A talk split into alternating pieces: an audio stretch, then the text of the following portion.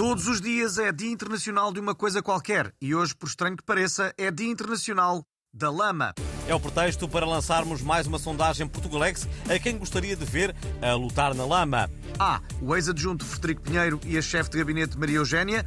B. A bastonária dos enfermeiros e a autarca de Portimão, a que ela uma vez chamou Gorda Fura Filas. C. Bruno de Carvalho e Vítor Espadinha. D. Joana Amaral Dias e um enfermeiro que a tenta vacinar contra a Covid.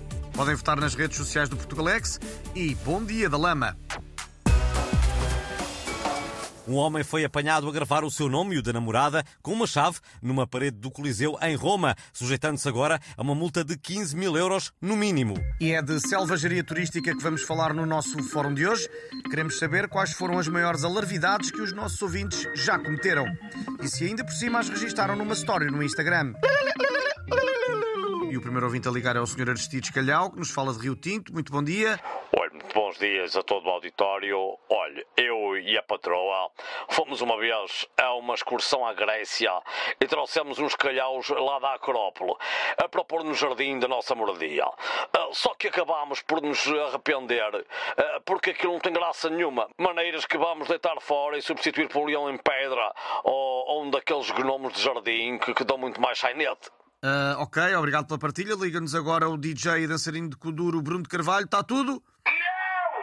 Ok, então e sobre o tema do fórum? Epá, é assim, eu uma vez escrevi LOL no micropénis da estátua do David do Michelangelo em Florença, confesso. E gravei Amo-te Boés Lili no teto da Capela Sistina. Levei um escadote e consegui lá chegar antes do segurança me apanhar.